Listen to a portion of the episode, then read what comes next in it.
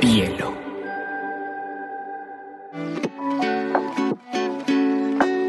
Hola, bienvenidos a Te Cuento News, un espacio donde analizaremos las noticias más importantes del mundo digital y la Web3 en menos de 20 minutos.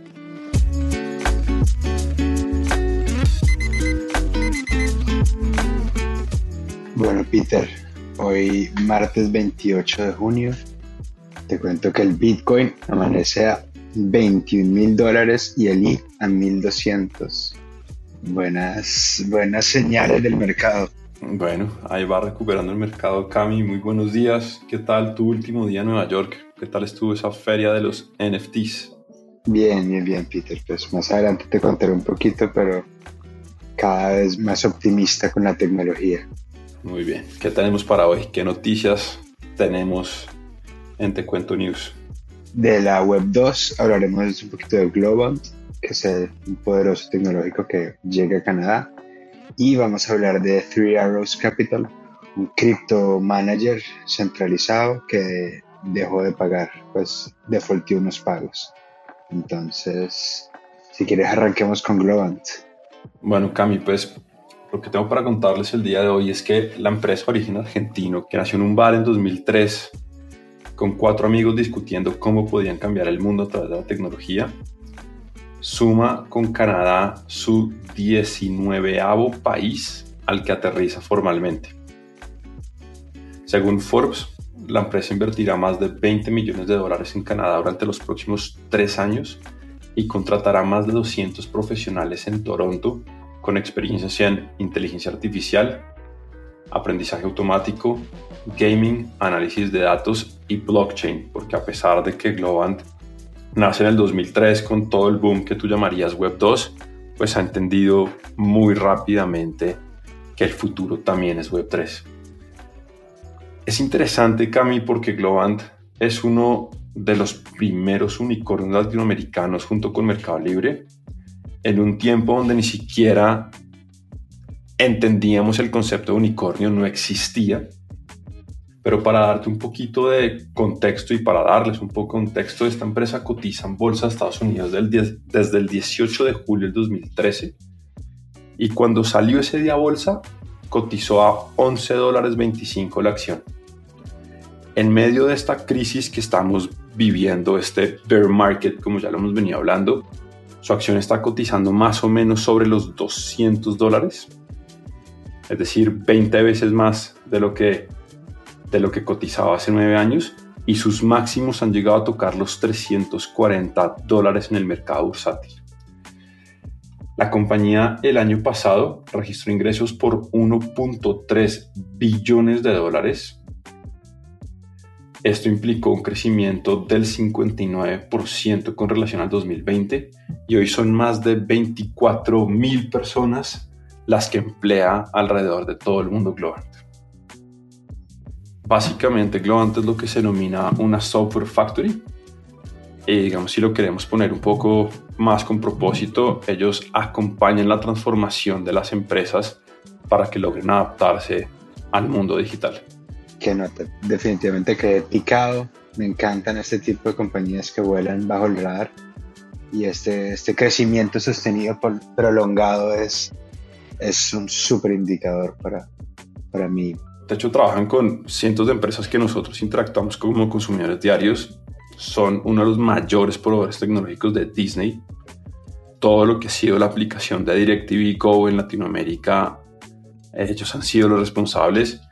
Y de hecho, sacaron una campaña hace, hace poco, hace un par de meses, donde precisamente la gente no sabía que era Globant y ellos se mostraban como precisamente al que hacía posible que sus marcas preferidas pudiesen correr todas sus aplicaciones, plataformas y nuevas interacciones digitales. Pero te tuvo una historia más interesante porque cuando salió esto de Globant, dije, bueno, ¿y qué, qué detrás de Globant? ¿no? ¿En qué momento cuatro amigos se sientan en un bar y dicen, bueno, ¿qué hacemos? Y la historia se remonta al 2001 Globant tiene cuatro fundadores. Estos cuatro fundadores antes de fundar Globant eran cuatro ingenieros de una misma compañía que era una consultora llamada Talion en Argentina. Tenían entre 32 y 33 años y usualmente se juntaban eh, en un bar irlandés de la ciudad porteña de Buenos Aires llamado Downtown Matías. Y lo que estaban intentando en ese entonces era definir cómo seguían. Pues la economía en el 2001 en Argentina se caía a pedazos, era plena época de corralito, había una mega devaluación del peso, que de hecho su compañía, ellos pasaron de tener un ingreso de 8 mil dólares promedio a uno de 1.500. Y a pesar de que sus esposas eh, y o parejas les pedían que por favor se quedaran para tener algo seguro, ellos en ese bar tomaron la decisión de que precisamente no había ningún jugador tecnológico importante proveyendo tecnología y soluciones para el mundo en Latinoamérica y así es como se convierten en Globant y hoy por hoy, sin lugar a dudas, son el actor tecnológico más relevante, por lo menos del mercado hispana, no solamente en Latinoamérica, sino en el mundo. Definitivamente, pues mi relación con Globant comienza en buenos términos. Ellos no saben todavía pues que son mi novio, pero vamos bien, sí. Muy bien. Bueno, vámonos al Web 3. ¿Qué pasó ahora con Three Arrows Capital? Peter, pues es súper interesante porque creo que esto que está pasando con, bueno, te cuento un poquito, Three Capital es, Three Arrows Capital es, es, un crypto lender, básicamente son, son, es una entidad centralizada que tiene posiciones a nombre de sus clientes, muy, muy, muy parecido a Celsius. Dejaron de pagar, dejaron de pagarle, digamos, esta, la empresa que les anunció ayer, Voyager Digital, se llama unos crypto brokers, anunciaron ayer pues que ellos no, defaultearon su primer pago. Tienen una deuda de como 665 millones de dólares. Ya esto lo habíamos hablado, ya sabíamos pues que Three Arrows estaba como entrando en este proceso. Lo que me parece interesante traer acá a la mesa es lo que está pasando después de esto. Entonces, ¿qué pasa? Hay dos grandes rumores alrededor de, de Three Arrows Capital. Uno es que haya un bailout, es decir, que el gobierno americano entre a pagar las deudas, a rescatarlo, pensando pues en aras del consumidor final. Dos, que JP Morgan entra a comprar Theodore Capital, pues sería súper interesante pues también de la web 2 empezando a entrar como comprando cuando hay sangre en la calle, me gusta decir. Y tres, que para mí lo más interesante es que FTX, que es, eh, es, un, es un exchange dirigido por una personalidad del mundo cripto que se llama Sam Bankman Fried, eh, quería también anunció que lo quería comprar, pero después se echó para atrás. Y todos los rumores alrededor de SBF, se le conoce a este tipo, están diciendo que va a comprar es Robin Hood. Entonces, en medio de este mercado, como de estas, estas aguas revueltas, están pasando un montón de cosas muy interesantes en, en, en quién hace qué. Y parece ser que la verdad, pues parece que, no se sabe qué va a pasar con Three Arrows Capital, pero eh, Sam Bankerfield, este pelado, nació en el 92, o sea, tiene 30 años y es un tetramillonario, va a terminar comprando Robin Hood. Y vamos a ver qué pasa con Three Arrows Capital. Entonces, lo otro que también me pareció muy interesante es que los, no se resintió el precio del Bitcoin y el Ethereum con esto. Entonces, todo el mundo parece, pues, digamos que la lo que muchos piensan es que el mercado ya, ya lo factorizó. Sí, ya no le duele. Exacto.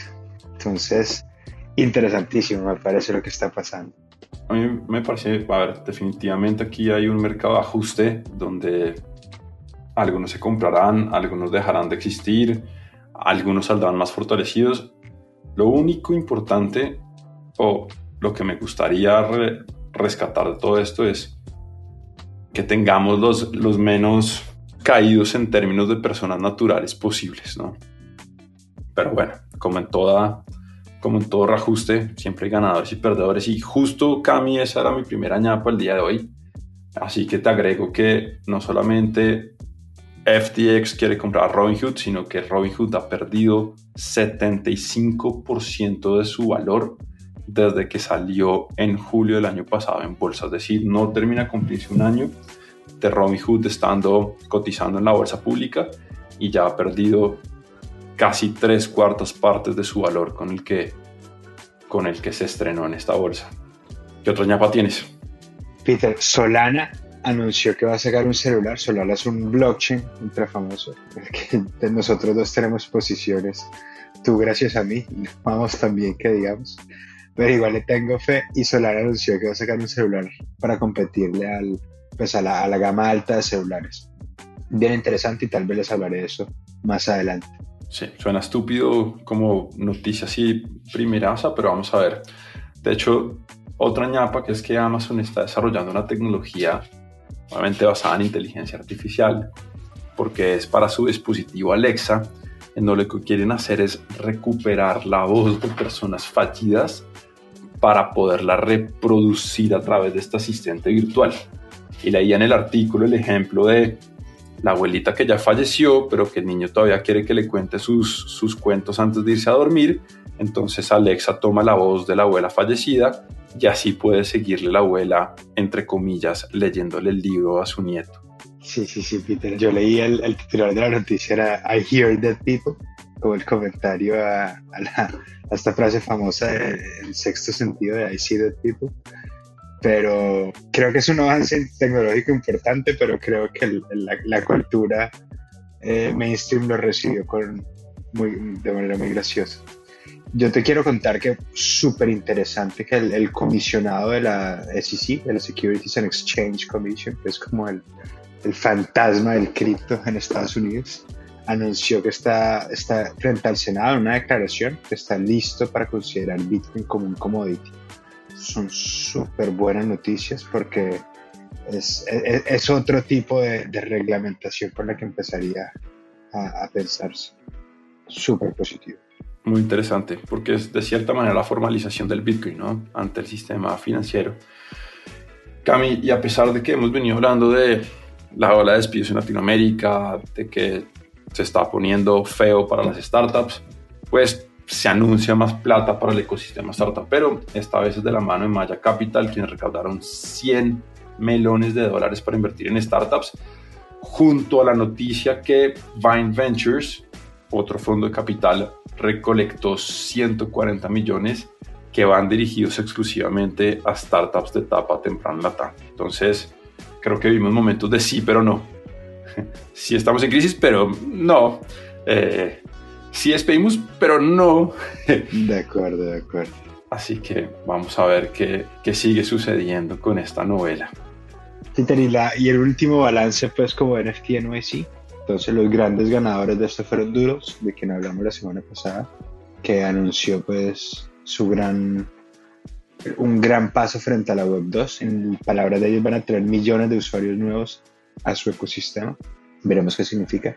Cool Cats, que tuvo una experiencia extraordinaria, a la cual no pude entrar y, fue muy problemático porque tenía boletas y bueno, ahí no he hecho sino tuitearles y mandarles cartas, pero aparentemente ha sido lo más extraordinario pues, en términos de tecnología, es estar empezando a mostrar todo lo que nosotros esperábamos como de, de, de estas empresas de Web3.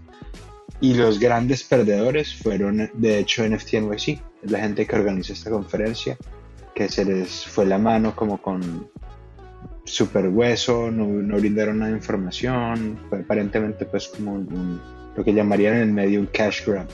Agarraron un montón de plata y, y, entregaron básicamente nada a cambio. Entonces el rumor es que si bien NFT NYC es la semana más importante en este mundo, absolutamente nadie va a volver a, las, a la conferencia NFT NYC.